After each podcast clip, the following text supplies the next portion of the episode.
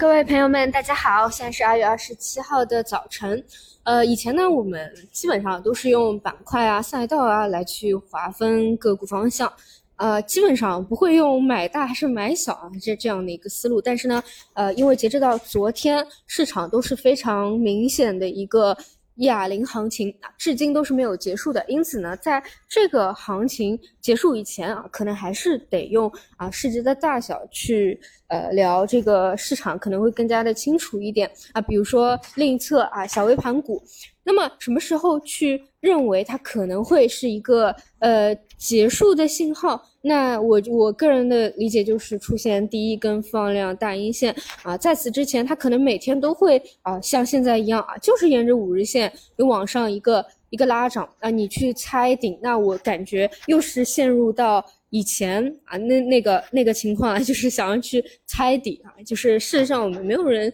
真的能够讲明白啊，这个指数或者某一个方向它的顶和底到底是在哪里，除非呢你是就是啊，更多是用一个偏网格啊分呃分批买入和卖出的一个思路，在相对。低的位置啊，分批越低越买，或者分批越涨越卖。那但我觉得这个猜底和猜顶真的确实不太靠谱的一个很大的原因，还是在于，嗯，这一轮的下跌，包括这一轮的反弹，它真的是没有什么历史的经验可以去参考的，所以会失效。因为现在跟量化的策略绑定的比较紧，它的漂移和它的回补真的是影响太大，尤其是因为它的这种回补啊都是平铺式的，这个就会让你觉得特别的。难受，你可能真的是不知道，就是有的时候觉得是无迹可寻，你不知道应该用怎么样的一个思路啊，去系统化的你说选择什么，选择什么个股啊，因为他们是平铺的一个思路，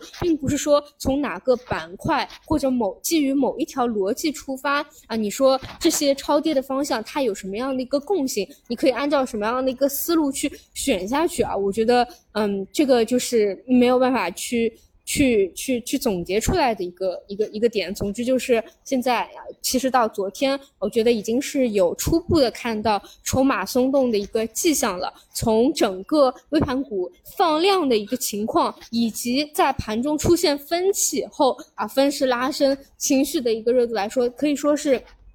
出现了初步的一个一个松动了，但松动并不代表说啊，昨天已经到头了。这个呢，我就是按照我自己的一个体系来思考，什么时候出现第一根啊特别明显的这种放量的惯常阴线，那么可能就是这一块儿不能说再去要再去看了。那么第第，那么哑铃的另一头呢，就是高股息。呃，高股息呢，实际上啊，本本身从它的这个呃板块的角度来看。日级别、周级别、月级别也是一个比较良性的调整，因为之前他们一直在上涨，那么碰到了一个上轨，而且出现的是那种缩量的调整啊，它不是一个放量的调整，就是其实都真的是挺正常的，你不能说它的这个中期级别可能会有什么样的一个一个问题，那还是比较良性的，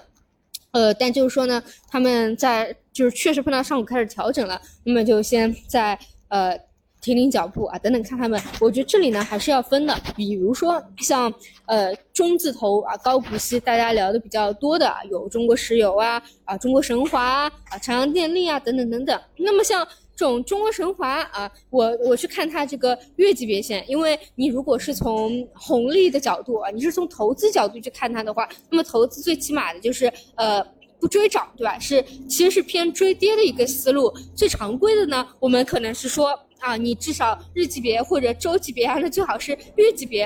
啊，一波上涨趋势，然后回调到了布林线的中轨。那么你看这个中国神华，它实际上整个实体呢，都已经是到了布林线上轨之外，也就是说，实际上它是一个连续上涨，它其实是有乖离的。就是其实，嗯，就是怎么说呢？上涨以后它。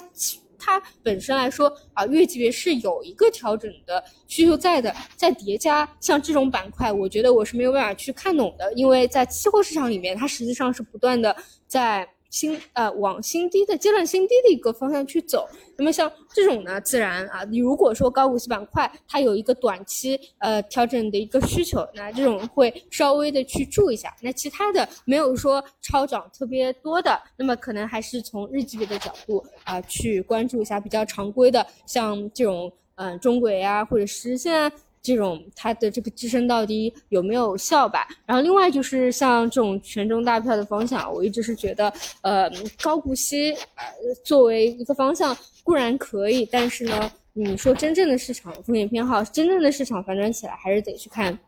之前聊到的呃其他那些板块，但暂时呢还没有看到板块性的这样一个动作，这个就继续观察吧。好的，那 么以上就是今天早期内容，那我们就再见。